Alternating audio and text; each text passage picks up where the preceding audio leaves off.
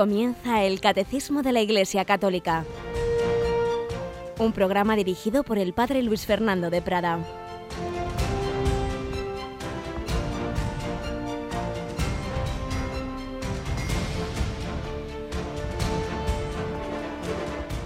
Alabado sean Jesús, María y José, muy buenos días. ¿Qué tal vamos en este inicio de este miércoles? Este día que tradicionalmente, al menos así lo aprendí yo de pequeño, miércoles dedicado a San José.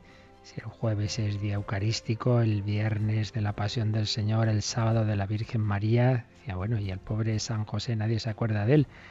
Pues muchos decían, para no olvidarme, por lo menos un día a la semana vamos a tenerle especialmente presente. San José. Pero en nuestra explicación del catecismo estamos además recordando que en nuestra devoción tienen que estar siempre presentes los ángeles. Por eso en esas oraciones de la mañana y de la noche que rezamos en Radio María invocamos al ángel de la guarda, invocamos al arcángel San Miguel. Y ciertamente, no dándoles más importancia de la que tienen, no son ni de lejos el centro de nuestra fe, pero están presentes en ella y por tanto deben estarlo en nuestra devoción. ¿No te parece, Cristina? Buenos días. Muy buenos días, Padre. Claro que sí que tenemos que tenerlos muy presentes todos los días, rezarles y todos los días encomendarnos a su protección y a su cuidado. Y tú que eres muy amiga de San Francisco y Santa Clara, no nos olvidemos de dónde empezó la vida franciscana, ¿verdad? En la ermita de... Sí, en la Porciúncula. Nuestra Señora de los, ángeles. ángeles, precisamente. Así que nada, con ellos queremos empezar este día y agradecer al Señor que Él nos va guiando, nos va cuidando, que estamos en la comunión de los santos, que no solo estamos los de aquí abajo, que están todos los santos del cielo y con ellos también los ángeles. Es lo que vamos a recordar ya desde nuestra primera historia real que recogía el padre José Julio Martínez y que ahora mismo os contamos.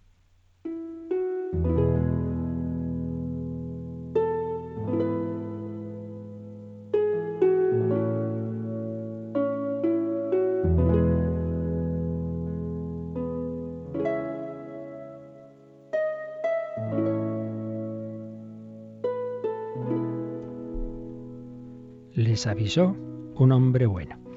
Se titulaba un artículo padre José Julio Martínez que como tantos días recordamos recogía historias reales que le enviaban diversas personas, en este caso una teresiana que contaba lo que le había pasado a una joven alumna cuando pasó su verano en Londres para estudiar inglés. Esta chica se alojaba en una de las residencias de las Teresianas en Londres, situada en un barrio del exterior. Ya le habían avisado de que en esa gran ciudad no conviene que una chica salga sola por las noches, puede encontrarse con graves peligros. Pero esta joven era tan sencilla y bondadosa que no apreciaba malicia alguna en las demás personas, ni daba importancia a los avisos de quienes temían andar de noche por las calles de Londres. Y una de esas noches se encontró bastante lejos de su residencia y sola en la calle. Divisó un taxi vacío. Lo llamó y le dio la dirección de su barrio y de su casa. El coche partió veloz.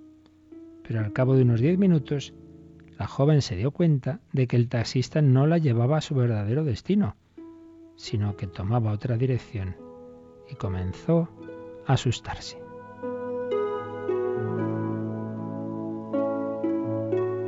Se acordó de cómo le habían repetido que no se dejara engañar, que tuviera mucho cuidado con las personas que la encontraran, sobre todo de noche. Llena de miedo y sin atreverse a decir nada al taxista, se acordó de San Martín de Porres, el amable hermano dominico que sentía inmensa caridad hacia las personas apenadas. Con gran fe y confianza, clamó a él diciendo interiormente, ayúdame San Martín, ayúdame, envíame a alguna persona buena que me proteja contra este conductor que seguramente no lleva buenas intenciones. Sintió una gran confianza de que el santo de la escoba la había escuchado y no la abandonaría en el peligro. Siguió rogando con la misma devoción cuando de pronto brillaron los focos de un coche que venía en dirección contraria. Focos que hacían señas al taxista para obligarle a detenerse. Era un coche patrulla de la policía. El taxista se detuvo. Uno de los policías se acercó a la ventanilla, saludó a la chica y le preguntó, ¿Se encuentra usted en algún peligro? Sí, señor. ¿El conductor del coche la está llevando a usted donde usted le ha pedido? No, señor. Creo que me está llevando a otro sitio. Los policías se miraron unos a otros como mostrando admiración y al mismo tiempo aprobación. Tomaron todos los datos, escucharon todas las explicaciones y detuvieron al taxista. Ella les preguntó cómo habían venido y ellos respondieron. Se presentó en nuestra comisaría un hombre, así como usted, un inglés con tono de español. Nos dijo que saliéramos inmediatamente por esta calle, pues venía un coche donde una joven se encontraba en peligro. Nos repitió que él lo sabía de cierto y que no dejáramos de atenderle. Había en su expresión tanta sinceridad que nuestro jefe le creyó y nos envió.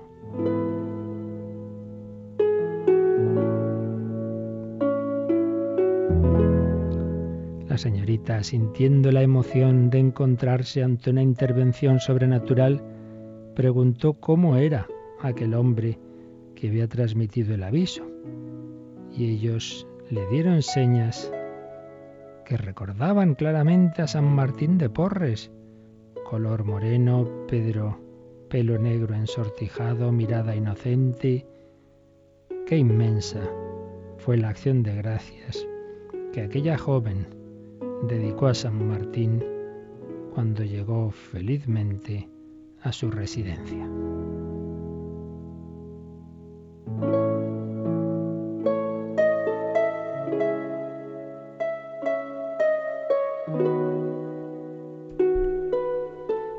Una intervención que podríamos considerar milagrosa.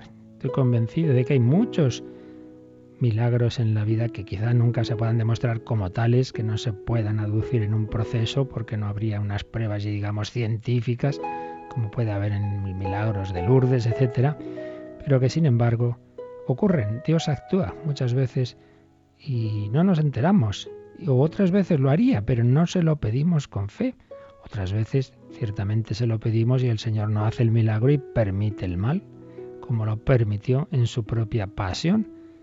Pero sin duda que en otras ocasiones nos falta fe.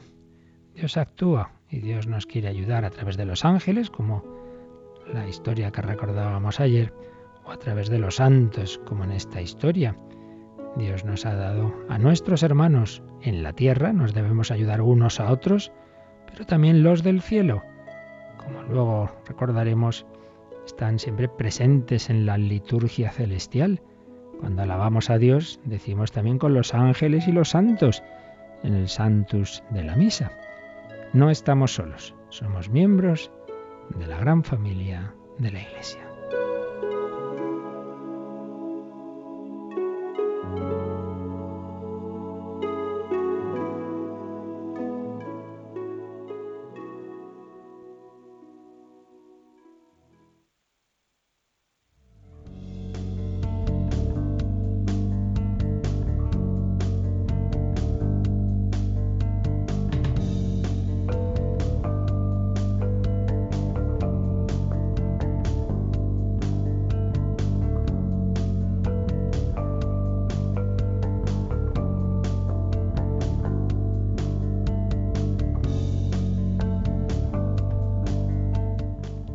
Que Cristina está encantada con esta historia, ¿verdad? sí.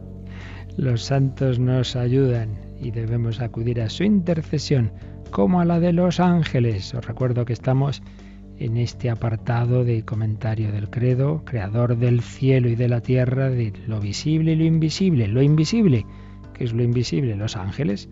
Hemos recordado, a partir del número 328, cómo la existencia de los ángeles es una verdad de fe que los ángeles son seres espirituales, pero con una misión, unas misiones que Dios les encomienda de ayudarnos a nosotros. Por un lado están contemplando a Dios, pero por otro lado tienen esa tarea de colaborar en la salvación de los hombres. Son servidores y mensajeros, ángel, mensajero, mensajeros de Dios.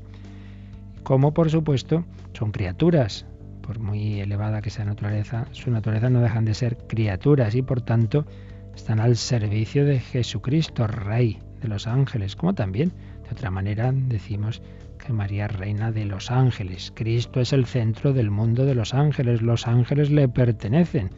Veíamos en la última catequesis.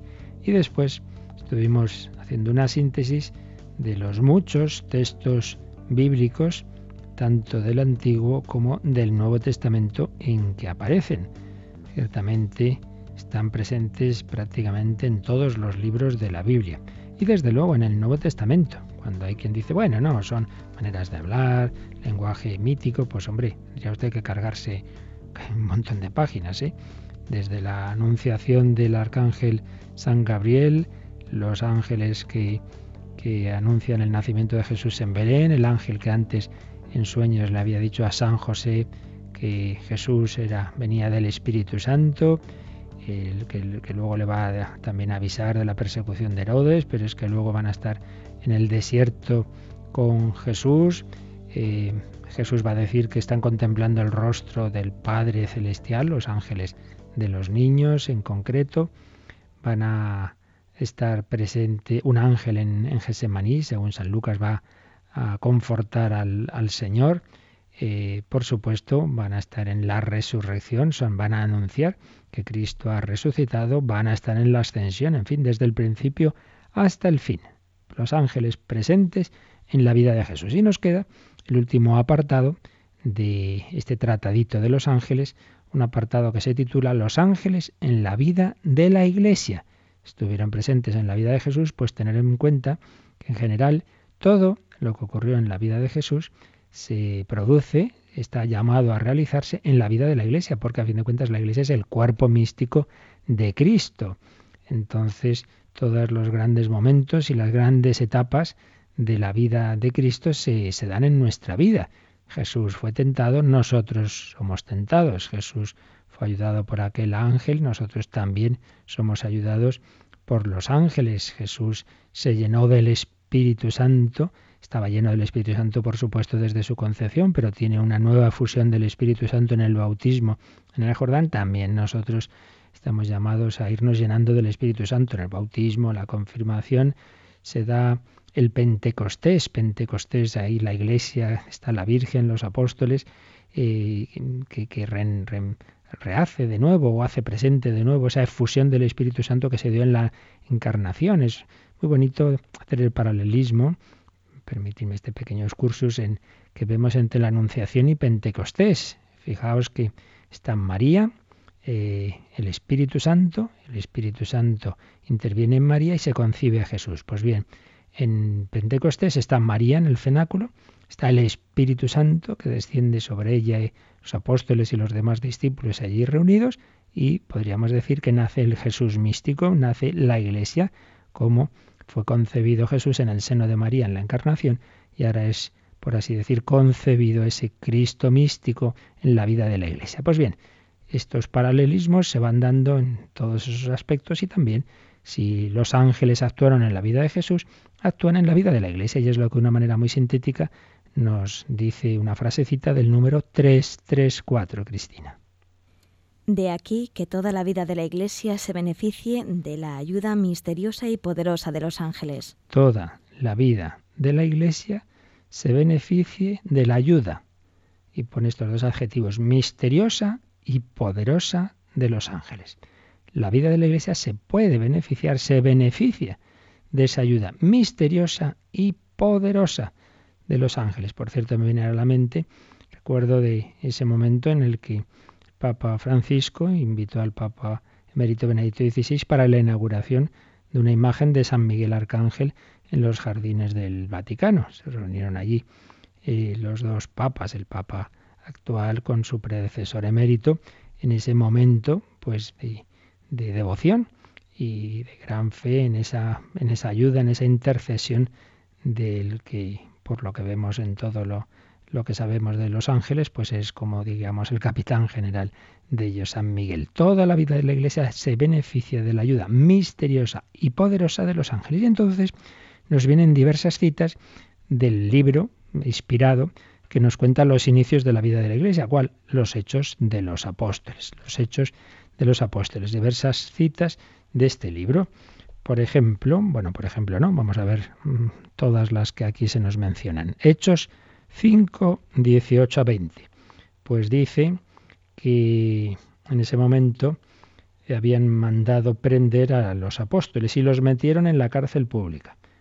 Pero, dice el versículo 19, pero por la noche el ángel del Señor les abrió las puertas de la cárcel y los sacó fuera diciéndoles, marchaos y cuando lleguéis al templo, explicad al pueblo todas estas palabras de vida. Bueno, pues de nuevo una intervención milagrosa, ciertamente, y sobre todo en los inicios de la Iglesia hubo muchos milagros, eran necesarios en esos inicios una especial eh, intervención extraordinaria de Dios que muchas veces actuaba y actúa a través de los ángeles. Por la noche, el ángel del Señor les abrió las puertas de la cárcel y los sacó fuera. Y además les da este mensaje, marchaos y cuando lleguéis al templo explicad al pueblo todas estas palabras de vida. Vaya, que no os calléis, que aquí quieren que os calléis, pues no os podéis callar. Así que a mí me ha enviado el Señor para abriros las puertas de la cárcel y que sigáis evangelizando. Pues una escena que nos recuerda el catecismo. Hay otra muy bonita en el, libro, en el capítulo 8 de este libro de los Hechos de los Apóstoles, que es la historia del eunuco etíope. Es un personaje de, de Etiopía que se ve que conocía la religión judía más o menos y que iba leyendo un rollo, entonces no había nuestros libros, sino eran esos pergaminos enrollados del profeta Isaías, donde se hablaba precisamente del siervo de Yahvé.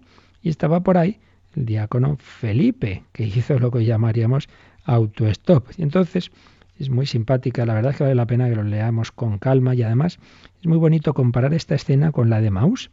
Aquellos dos discípulos de Maús que van caminando y el Señor se pone a caminar con ellos, les va explicando las escrituras y aquellos hombres desalentados terminan al final en al menos en un símbolo de la Eucaristía, la fracción del pan, y terminan descubriendo que Jesús ha resucitado y vuelve su corazón a arder con ese fuego del Espíritu, etcétera. Pues bien, hay un paralelo clarísimo. Eh, lo que eran los discípulos de Maús aquí es este personaje, este etíope, y donde era Jesús es un, un ministro de Cristo, un diácono, es Felipe, y también se habla de la escritura y también se habla al final de un sacramento, en este caso el bautismo. Pero ¿cómo empieza la escena? En este número, este capítulo 8, versículo 26 dice así, un ángel del Señor habló a Felipe y le dijo, levántate y marcha hacia el sur, por el camino de Jerusalén a Gaza, que está desierto. Es decir, Felipe no estaba allí porque sí, por casualidad, sino porque Dios a través de un ángel le había inspirado que se pusiera allí. Pues esto es lo, lo bonito. La iglesia es esa conjunción, esa sinergia entre Dios, los santos, los ángeles y nosotros mismos. No son ni deben ser nuestros planes, nuestras cosas. La iglesia como si fuera una empresa ahí, entonces son todo planificaciones humanas. Pues así nos va muchas veces cuando lo reducimos a ese nivel humano. No, no, ante todo debemos pedir a Dios su luz, su gracia, su inspiración, qué tengo que hacer y Dios es el que hace los planes, no hagamos nosotros planes muy muy bien escritos y muy bien programados, pero a lo mejor sin contar con el Espíritu Santo. Aquí Dios actúa y un ángel del Señor le da el mensaje a Felipe, levántate y marcha hacia el sur por el camino de Jerusalén a Gaza, que está desierto. Entonces Felipe le hace caso, se pone allí en el camino y vio venir a un etíope que iba leyendo la escritura y luego sigue diciendo el Espíritu dijo a Felipe, ahora lo dice ya de una manera directa, ya no dice a través del ángel, sino el Espíritu dijo a Felipe. San Ignacio de Loyola en sus ejercicios espirituales presupone que podemos tener luces, inspiraciones, que hay que discernir, dice que pueden ser directamente de Dios, pueden ser de los ángeles y también, claro, hay que tener cuidado que pueden ser tentaciones de los malos ángeles, del demonio. Otra cita que nos da el, catecismo es el capítulo 10 de los Hechos de los Apóstoles del 3 al 8. Es también muy una escena muy significativa. Estamos hablando de un centurión, un centurión romano, por tanto, un pagano. Bueno, pues un hombre que no era judío, un hombre que no era cristiano, pero dice el capítulo 10 de los Hechos que este hombre que estaba allí en César era piadoso y temeroso de Dios, al igual que toda su casa. Es decir, un hombre que respetaba a Dios, que buscaba la verdad y también que daba muchas limosnas al pueblo. Un hombre bueno, un hombre caritativo y oraba continuamente a Dios. Bueno, podemos ver aquí un ejemplo, tanta gente buena, de tantos paganos, de tantos gentiles, tantas personas que no han conocido a Cristo, que no les ha llegado el mensaje de la Iglesia o no les ha llegado de una manera suficiente, pero gente buena, gente que busca a Dios, gente que reza, gente que hace limosnas, pero, pero bueno, no ha conocido a Jesucristo. Pero entonces este, este hombre dice que hacia la hora de nona, hacia las tres, vio claramente en visión un ángel de Dios que fue a su encuentro y le dijo, Cornelio. Él se quedó mirando lleno de miedo. Siempre Parece esto cuando un ángel se presenta a alguien, esa persona se asusta porque está claro que tienen una, una gran luminosidad y una naturaleza que, al hombre pues le, le impresiona mucho. Entonces eh, se, se quedó mirando lleno de miedo. ¿Qué hay, Señor? Le respondió el ángel, tus oraciones y tus limosnas han subido como memorial a la presencia de Dios. Esto también es muy significativo persona busca la verdad, pues mire, dos consejos siempre bueno, rezar, pedir ayuda a Dios y hacer el bien, ayudar a los demás, la limosna. Tus oraciones y tus limosnas han subido como memorial a la presencia de Dios. Ahora envía a alguien a Jafa y haz venir a un tal Simón llamado Pedro, que se aloja en casa de un tal Simón Curtidor, que tiene su casa a orillas del mar. Tan pronto como se marchó el ángel que le había hablado, Cornelio llamó a dos siervos y a un soldado piadoso, de los que estaban a su servicio, les contó todo y los mandó a Jafa. Y entonces van a por Pedro, Pedro va a casa de Cornelio, Pedro habla a Cornelio, entonces Cornelio se llena del Espíritu Santo y en fin, la historia termina en que en que Cornelio y su familia es bautizado, entra en la iglesia, desciende sobre el Espíritu Santo y es un momento muy importante en la historia de la iglesia porque se dan cuenta, los apóstoles y todos los que están con ellos, de que Dios invita a los no judíos, de la misma manera que a ellos, a los gentiles, a los paganos, a entrar en la iglesia, que todos están llamados a la iglesia, que Cristo no había venido solo para los judíos, sino para todos. Pero lo que aquí nos estamos fijando es en esa, esa colaboración tan bonita, ¿verdad? Entre Dios, los ángeles y los hombres, como por un lado está este Cornelio rezando, entonces Dios le envía un ángel y el ángel que le dice, ¿tienes hilo directo con Dios? dice, no, no, no, no, tienes que entrar en la iglesia. Jesucristo ha fundado una iglesia, esa iglesia está radicada en los apóstoles y fundamentalmente en Pedro, entonces tienes que ir a por él. Eh, así que esto, esto no quiere decir que se excluya el camino que Jesucristo ha dejado de la iglesia, no, no, no, es el camino que Él nos ha dejado, el camino ordinario, el camino de los sacramentos, de entrar en esa familia, pero, pero, la inspiración y el empujón para hacer eso no es algo humano, es algo divino. Y Dios lo hace, en este caso, a través de un ángel. Un ángel que se le aparece a Cornelio y que le dice lo que tiene que hacer. ¿Veis? Qué bonito. Cómo está esa colaboración entre la iglesia celestial y la iglesia terrena. Luego está el capítulo 12 del 6 al 11, que ya lo leímos en el primero de los programas que dedicamos a los ángeles, que es muy simpático cuando San Pedro está encadenado, está preso por el rey Herodes que lo quiere matar y toda la iglesia rezando por él. Entonces le aparece un ángel, le quita las cadenas, se van abriendo las puertas y, sale y San Pedro cree que es una visión hasta que se da cuenta que es verdad, que, que, el ángel, que el Señor me ha enviado a su ángel para liberarme. Capítulo 12 del 6 al 11.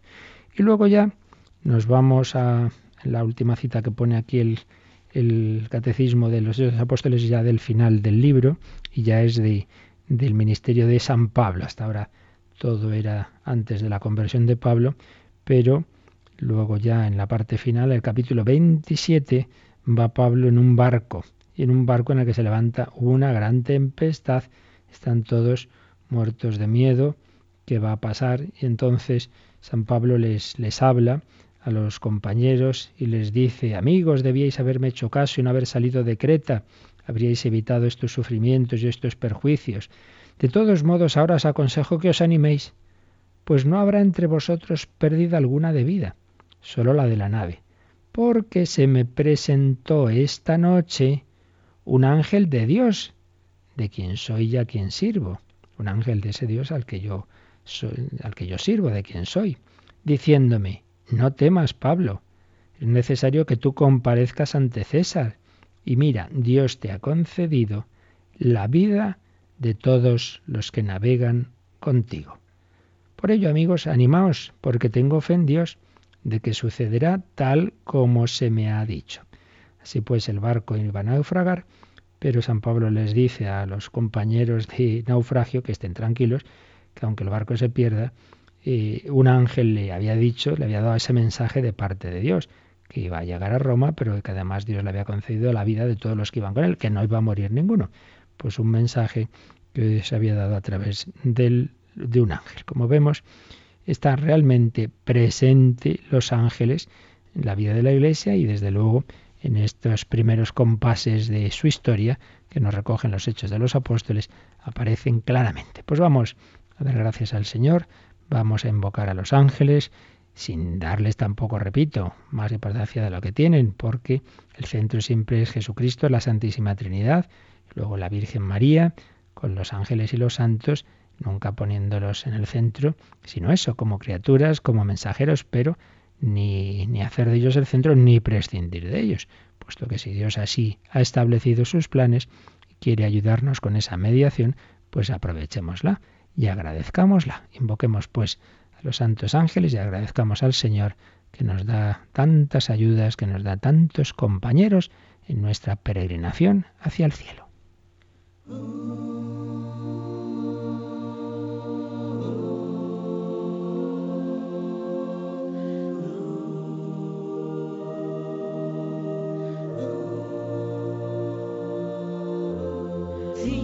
Sentí su murmullo muy cerca de ti un ángel llegando para recibir todas tus oraciones y llevarlas al cielo.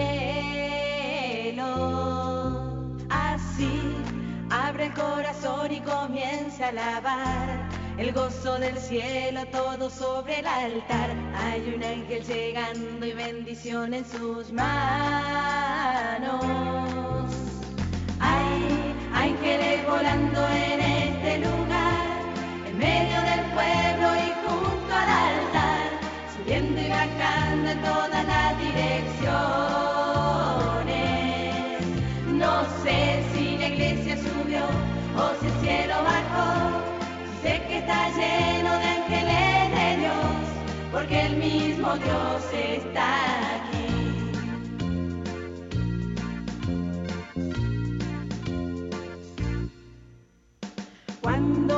Ángeles pasan, la iglesia se alegra, ella canta, ella llora, ella ríe y congrega, enfrente del infierno disipa el mar. Siente, siente la brisa del vuelo de tu ángel ahora, confía hermano, pues esta es tu hora, la bendición llegó y te la vas a llevar.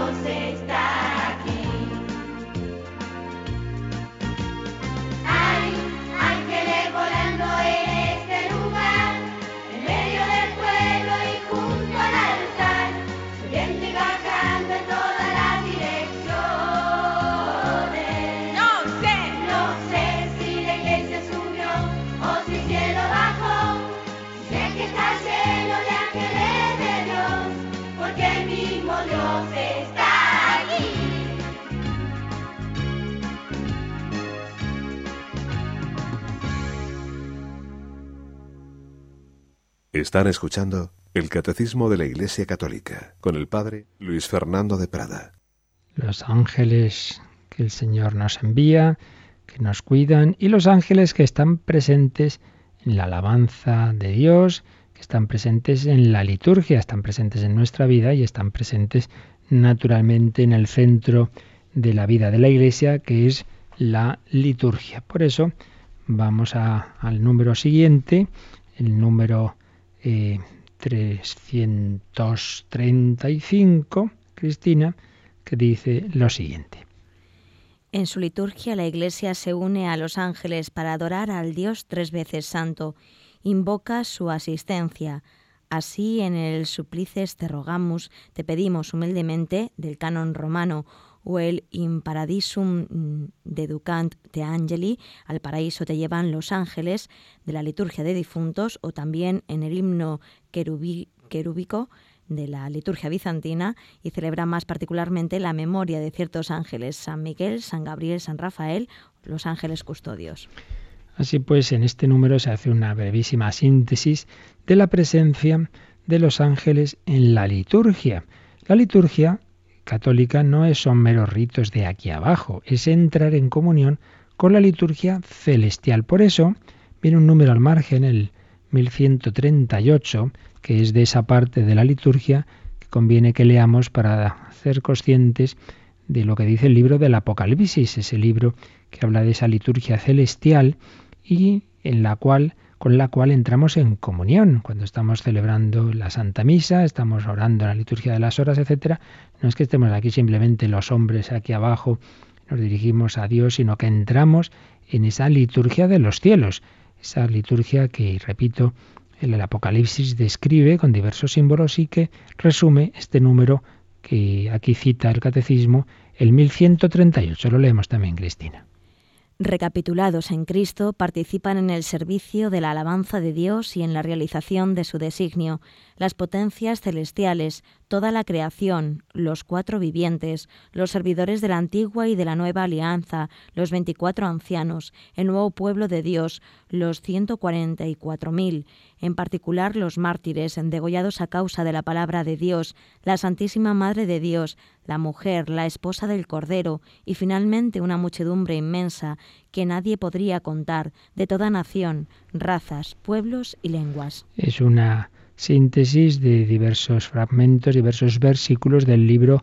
del Apocalipsis, que nos habla de esa liturgia celestial en la que están todos esos personajes, muchas veces simbólicos, como habéis podido escuchar, esos eh, servidores del antiguo y la nueva alianza, doce y doce ancianos, ese doce por ese multiplicado, luego quedan los 144.000, que son símbolo de todo el pueblo de Dios, luego los degollados a causa de la palabra de Dios, por tanto los mártires, por supuesto esa mujer coronada con doce estrellas, la mujer, la esposa del Cordero, que es la Iglesia, y la Virgen María, y una muchedumbre inmensa que nadie puede contar, de toda nación, raza, pueblo y lenguas, para salvar a esa muchedumbre inmensa, para salvar a la humanidad, todos aquellos que aceptan la salvación de Cristo, el Hijo de Dios hecho hombre, ha colaborado, ha pedido la colaboración de la Virgen, de los santos, de los ángeles, de los mártires y en nuestra alabanza todos deben estar presentes. Por ello, eh, se nos ha recordado aquí, en ese sentido de esa liturgia celestial, que cuando la Iglesia celebra, pues se une a los ángeles, se une a los ángeles para adorar al Dios tres veces santo. Y lo recordáis, ayer también lo decíamos, cuando vamos a rezar el santo en la misa, decimos eso, con los ángeles y arcángeles y con todos los coros celestiales, cantamos sin cesar el himno de tu gloria. Por tanto, un momento en el que quizá no nos damos cuenta, en el que están presentes siempre los ángeles. Cuando vamos a misa y cuando rezamos el santo, pues ahí estamos haciendo alusión y estamos uniéndonos a los ángeles para adorar al Dios Santísimo, a la Santísima Trinidad. También se ha mencionado el Supplices te del canon romano. ¿Qué es esto?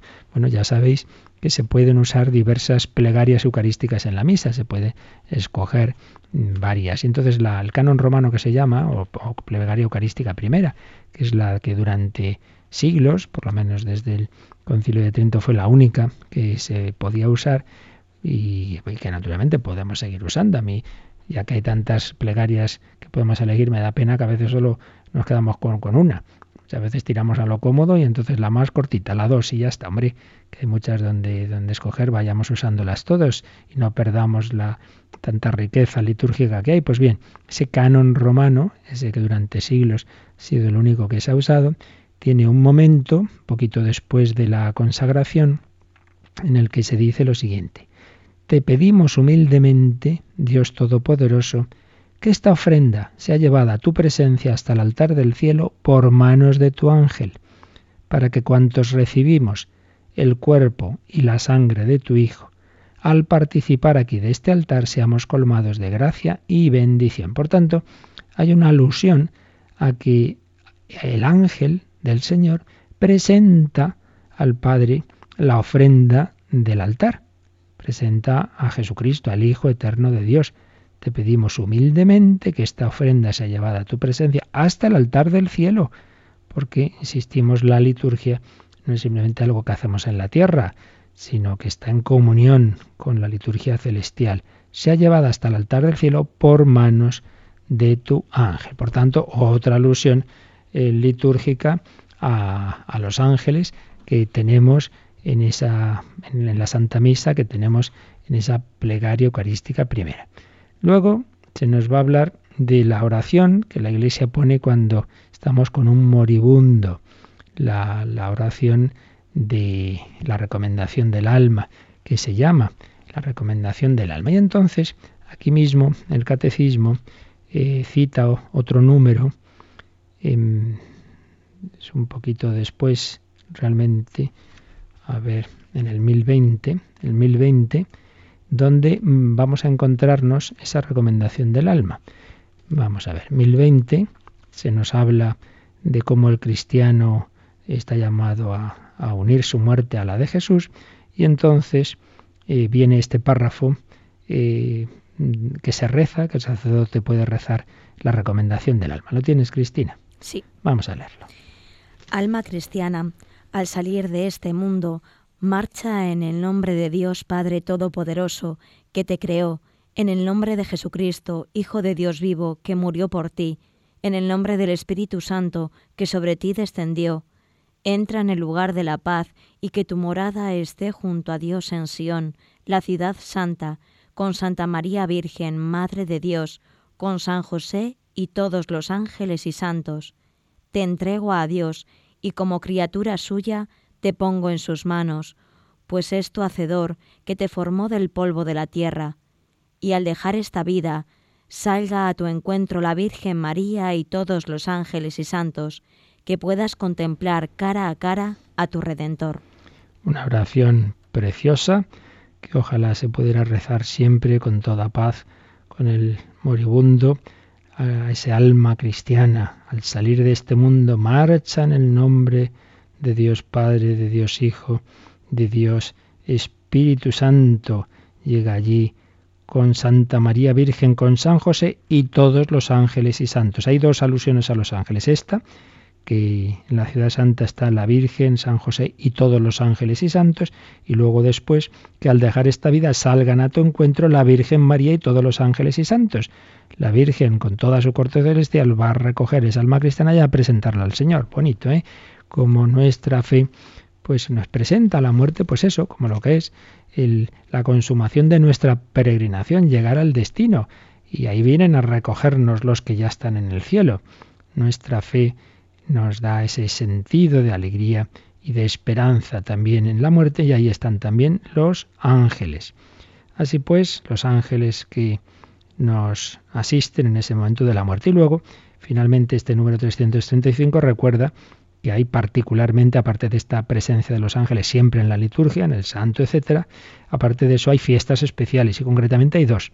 El 29 de septiembre, la fiesta de los santos arcángeles, aquellos cuyos nombres conocemos, aquellos que están más destacados en la revelación, que son San Miguel, San Gabriel y San Rafael, 29 de septiembre. Y luego el 2 de octubre es el día de los ángeles custodios, porque, como nos va a decir ya el último número que nos queda ver, eh, el Señor nos da ángeles que nos cuidan que cuidan de nuestra vida, que llamamos el ángel de la guarda o el ángel custodio. Y esto es lo que viene, Cristina, en el número 336. Desde su comienzo hasta la muerte, la vida humana está rodeada de su custodia y de su intercesión. Nadie podrá negar que cada fiel tiene a su lado un ángel como protector y pastor para conducir su vida. Desde esta tierra, la vida cristiana participa, por la fe, en la sociedad bienaventurada de los ángeles y de los hombres, unidos en Dios.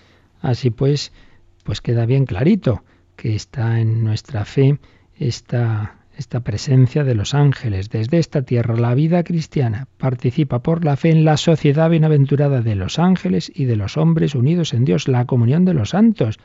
Los santos, los hombres de Dios en esta tierra, los santos que están en el cielo y los ángeles. Y concretamente el Señor nos cuida, la providencia de Dios, pues como hemos recordado muchas veces, no hace las cosas muchas veces directamente, sino contando con nuestra ayuda. Unos cuidamos de otros, pero no solo unos los hombres de otros hombres, los padres de los hijos, obviamente, sino también cuenta con los ángeles. Entonces dice, desde su comienzo hasta la muerte. Entonces van apareciendo, si cogéis el catecismo, entre paréntesis, diversas citas. ¿Qué citas son? Cuando habla desde su comienzo, Mateo 18:10 es cuando Jesús dice que cuidado con despreciar a los niños porque sus ángeles están contemplando el rostro de mi Padre. Por tanto, hay unos ángeles que están eh, digamos, cuidando a los niños. Sus ángeles están contemplando el rostro de mi Padre. Hasta la muerte. Y ahí la cita es Lucas 16, 22. Es la parábola del rico Epulón y el pobre Lázaro. ¿Y qué se dice ahí? Que cuando murió Lázaro los ángeles fueron a recogerle. Entonces una presencia de los ángeles en la muerte, como antes recordábamos en la recomendación del alma. Desde su comienzo hasta la muerte, la vida humana está rodeada de su custodia. Y ahí vienen citas, nos ponen citas de un par de salmos. Vamos a leer uno que sobre todo es el que, en el que más claramente aparece esa presencia de los ángeles, que es el Salmo, el Salmo 91 eh, o 90, según ya sabéis que eh, a partir de ciertos salmos se divide la numeración, según se parta uno o dos, eh, según se cuente como uno o como dos un salmo. Bueno, pues el Salmo 91, entre paréntesis 90, en su versículo a partir del 10 dice así. Eh, es un salmo que rezamos, por cierto, en completas los domingos por la noche. No se acercará la desgracia, ni la plaga llegará hasta tu tienda, porque a sus ángeles ha dado órdenes para que te guarden en tus caminos. Te llevará en sus palmas para que tu pie no tropiece en la piedra. Caminarás sobre áspides y víboras, pisotearás leones y dragones. Salmo de seguridad bajo la protección divina. Dios va guiando nuestra vida, nos va cuidando, lo que vimos de la providencia, que no significa que en esa providencia Dios no permita que también nos puedan pasar cosas malas, como el propio Jesús pues sufrió la pasión. Pero si quiere decir que eso no ocurre así porque Dios haya despistado, sino que si lo ha permitido es para buenos fines. Pero aquí lo que nos fijamos es en esto, ¿no? Que a sus ángeles ha dado órdenes para que te guarden en tus caminos. Por tanto, de nuevo, el ángel de la guarda. Ángel de la guarda. Cita, pues, mm, que hace aquí el catecismo de, de, esa presencia de los ángeles en nuestra vida. Dice, la vida humana está rodeada de su custodia y de su intercesión. Entonces, en este apartado cita Job 33, 23, 24, donde un ángel dice que rezaba por Job, Zacarías 1.12 y Tobías. Y sobre todo es ahí en Tobías, como los mayores que, que oíamos y aprendíamos de pequeños la historia sagrada, pues conocemos esa historia, Tobías, Tobit, su hijo Tobías, que va a buscar mujer, eh, Sara, en fin, todas las peripecias que les ocurren, un joven le acompaña en el viaje y al final de todo lo que ocurre, pues se descubre quién es ese joven. Entonces vamos a leerlo esto en Tobías 12, capítulo 12 del libro de Tobías, del 11 al 22, Tobías 12 del 11 al 22, Ahí es donde culmina esta bella historia de, de, Tobit y de, Tobías, todo lo que les había estado ocurriendo. Entonces le van a dar las gracias a ese joven que ha acompañado a Tobías y entonces este dice, os voy a decir toda la verdad, sin ocultaros nada. Os he dicho que es bueno guardar el secreto del rey y manifestar en público las gloriosas acciones de Dios. Pues bien, cuando tú y Sara orabais, este joven y su mujer oraban, porque bueno, eh, Sara siempre que se iba, se casaba con alguien, se moría el, el marido antes de, de, nada, ya la primera noche, entonces estaban muertos de miedo a ver qué iba a pasar. Pues cuando tú y Sara orabais, era yo quien presentaba el memorial de vuestras oraciones ante la gloria del Señor. Pues de nuevo aparece esa idea de que nuestra oración llega a Dios por la mediación de los ángeles. era yo quien presentaba el memorial de vuestras oraciones ante la gloria de Dios. Y lo mismo cuando enterrabas a los muertos. Esas obras de misericordia, esas obras de caridad, pues también llegan a Dios y ahí hay una mediación de los ángeles. El día en que te levantaste enseguida de la mesa sin comer para dar sepultura a un cadáver, Dios me había enviado para someterte a prueba. También ahora me ha enviado Dios para curaros a ti y a tu nuera Sara. Yo soy Rafael, uno de los siete ángeles que están al servicio del Señor y tienen acceso a la gloria de su presencia. Aquí se revela que no era un hombre, sino yo soy Rafael, uno de los siete ángeles que están al servicio del Señor, como unos ángeles destacados en una especial cercanía de Dios. Los dos hombres llenos de turbación y temor se postraron rostro en tierra y el ángel les dijo, no temáis, tened paz, alabad a Dios por siempre. Eh, yo no soy Dios, ¿eh?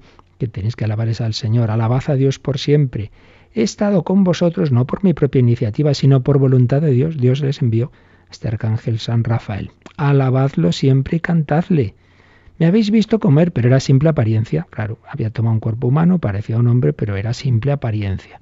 Ahora pues, alabad al Señor en la tierra, dadle gracias, yo subo al que me ha enviado.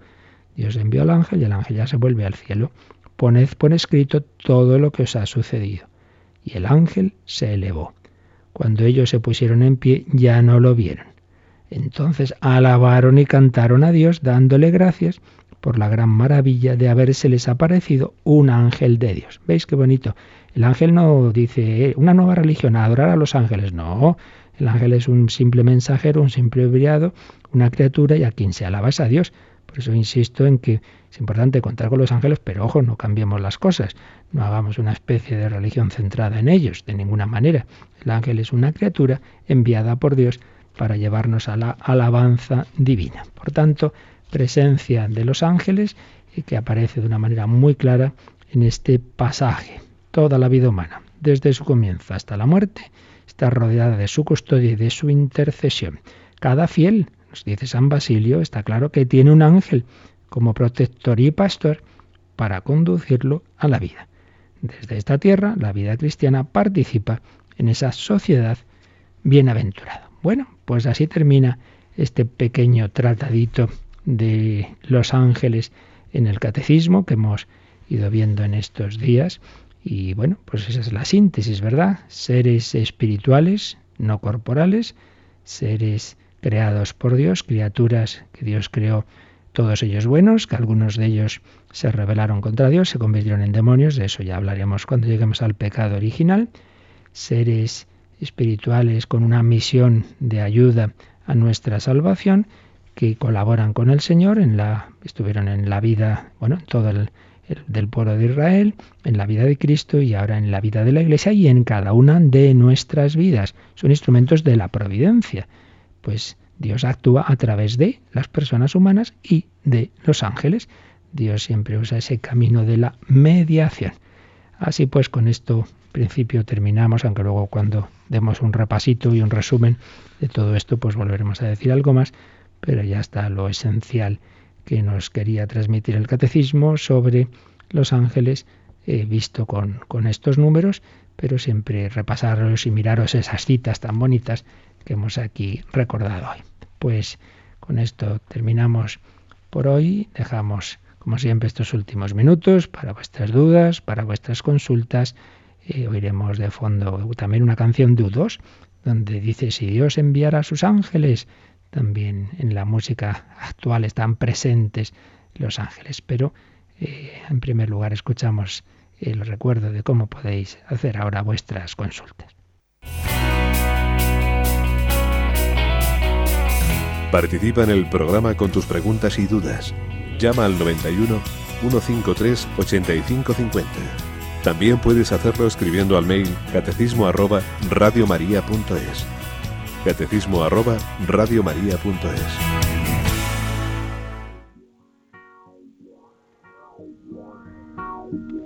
Nobody else here.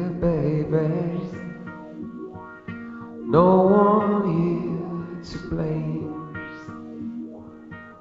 No one to point the fingers.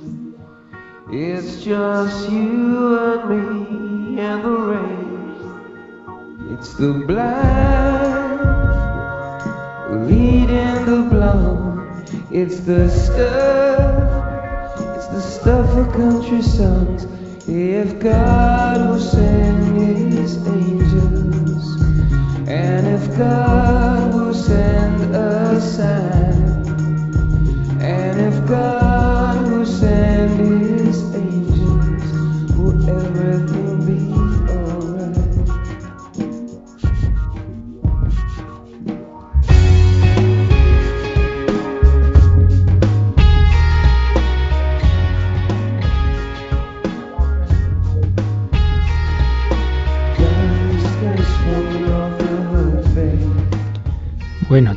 Varias preguntas en el teléfono y en el correo. A ver, empezamos por alguna que teníamos pendiente de ayer, ¿verdad, Cris? Sí, una de Luisa de Gran Canaria que dice, si recibimos al ángel de la guarda por el bautismo, ¿qué protección puede tener la gente que no recibe este sacramento?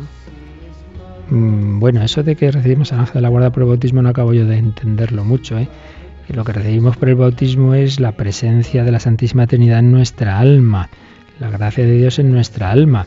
Pero no es que el ángel entre en nuestra alma por el bautismo, no, no. Los ángeles están al servicio de, todos los hombres, bautizados o no, no, no es que entren en nosotros. Otra cosa es que tengan, bueno, pues una especial providencia de aquellos que han sido bautizados, pero no, no es que entren propiamente, como repito, si podríamos decir, hablando a nuestro modo, claro, que hay una, una presencia de una entrada de la Santísima Trinidad en nuestra alma por el bautismo, pero en el caso de los ángeles, digamos que como que están fuera, están fuera. El ángel no entra en el alma, el ángel está fuera. Entonces, si está fuera de nosotros, también está fuera del no bautizado, como hemos visto en el caso de Cornelio, era un pagano al que Dios iluminó a través del ángel. Por tanto, en ese sentido, pues bueno, los ángeles pueden ayudar al- a cualquier persona, bautizada o no bautizada, la pueden inspirar, claro que sí. ¿Qué más? Bueno, Alberto llamaba ahora mismo un poco también en relación con esto, preguntaba más o menos lo mismo, si los niños que no han sido bautizados, ahora que es más eh, poco Sí. habitual que se bauticen, si tienen su propio ángel de la Claro, guarda. claro que sí, claro que sí. ¿Qué más? Pues Bernarda de Canarias dice, cuando las personas se enfadan con otras constantemente, ¿tiene algo que ver que el ángel de la guarda les deje en esos momentos? Bueno, ya eh, siempre tenemos que tener cuidado, no ya digamos ir a muchos a detalles que no que no podemos responder. Es decir, ya hay una serie de, de cuestiones. Bueno, esto será porque simplemente su naturaleza de usted es así, porque tiene mal genio, por un tema subconsciente o por una inspiración del ángel. Esto es como lo de las tentaciones. Ay, ¿por qué he hecho esto? Me ha tentado el demonio. Bueno, tenta el demonio a veces el demonio no hace falta que tiente, ya nos tentamos solos nosotros mismos. Es decir, que ahí está el tema del discernimiento, pero que muchas veces tampoco vamos a saber directamente esto ha sido por directamente por mí mismo, por el ángel, por el demonio, por no sé qué. Bueno, lo importante es qué es lo que quiere Dios que haga. Pues me lo haya dicho a través de un ángel, me lo haya dicho a través de una inspiración directa suya o me lo haya dicho a través de mi propia razón. Bueno, eso es lo importante es que haga lo que tengo que hacer. Pero muchas veces no vamos a saber, no vamos a tener la certeza de este, en este caso cómo ha actuado Dios. Directamente, inspirándome eh, en un recuerdo o un ángel o el demonio. Pues, pues lo importante es que lo que yo haga sea lo que Dios quiere. Pero el saber exactamente cómo en este caso Dios me ha iluminado, eso ya es más complicado. Tenemos también, teníamos también una pregunta. Bueno, primero un testimonio de Inma de La Coruña. Recordad, por cierto, como bien hace Inma, desde donde nos llamáis o escribís. Y primero nos comparte, pues también una historia de estas, como la primera que hemos contado hoy. Dice, una vivencia que tuve hace poco y que puede ser una intervención directa de Dios. Iba andando por la calle con cierta prisa, pues llegaba tarde, y me dispuse a cruzar una vía rápida sin darme cuenta de que habían cambiado la dirección de los coches. En esto me abrazó por los hombres un señor y evitó que me atropellase un coche. Fue casi inmediato que le quise dar las gracias y ni rastro del señor. Y eso que la calle es recta. Miré hacia un lado y hacia otro y ni rastro. Siempre que paso por el sitio, además de mirar bien, recuerdo a ese misterioso Señor. Pues confirma lo que os decía al principio, que hay más acciones de Dios, a veces misteriosas y milagrosas, de las que nos pensamos y que, que ni siquiera muchas veces somos conscientes de ellas. Y luego dice, siempre se representa al arcángel San Miguel venciendo al demonio en una lucha física, pero puesto que ambos no tienen cuerpo, ¿en qué consistió realmente esa lucha espiritual? Pues vuelvo un poco a repetir algo más o menos lo que he dicho antes, que ya esos detalles no podemos responder en qué consistió. Bueno, pues lo que está claro es que hay ángeles todos los ángeles buenos están al servicio de Dios y que los ángeles malos quieren apartarnos, apartarnos de Dios. Y entonces obviamente están en una dirección completamente contraria. Bueno, esto se representa con esa lucha, pero ya podemos imaginar que no es que sea una lucha física, no es que estén ahí dándose de tortas. Esto lo ven los exorcistas claramente. Exorcistas ven que una persona está poseída o tiene una influencia del demonio y buf, está la cosa muy cruda, pero ven como también invocan a los a San Miguel, invocan a los ángeles buenos y entonces hay esa lucha entre los dos, pero no de tipo físico. Más de eso yo la verdad es que no me atrevería a decir, aparte, hay ya, sí, hombre, si esto os contar aquí algún exorcista que tiene mucho trato, ¿verdad? Con los ángeles buenos y malos podría dar más detalles, pero que tampoco nos interesan, ¿eh? Porque no, no caigamos, ya digo, en curiosidades y a veces incluso en morbosidades aquí lo que nos importa es lo esencial. Lo esencial es que tenemos que encomendarnos a ellos, pedir su ayuda, su intercesión y seguir sus, las inspiraciones que Dios nos da a través, a través de ellos. ¿Alguna cosa más, Cristina?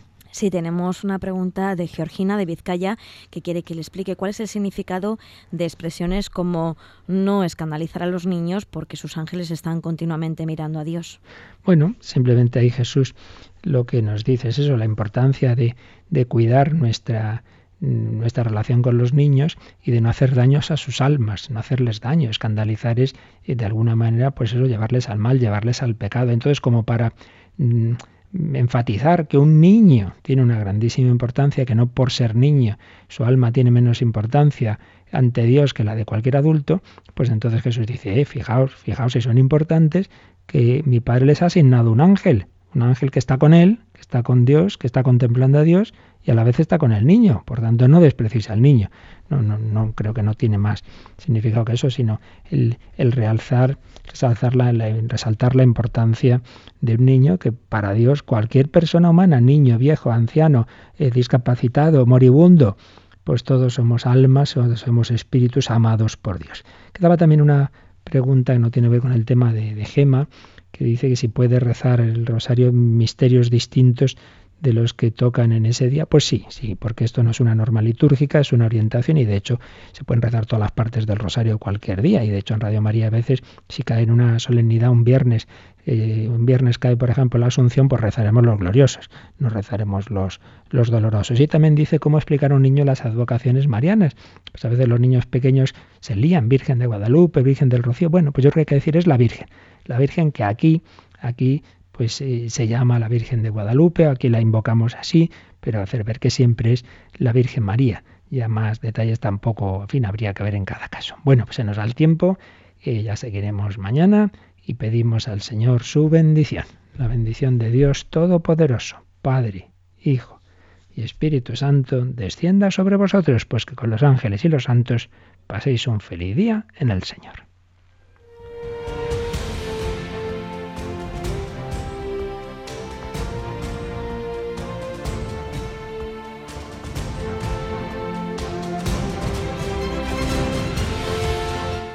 Han escuchado en Radio María el Catecismo de la Iglesia Católica, un programa dirigido por el Padre Luis Fernando de Prada.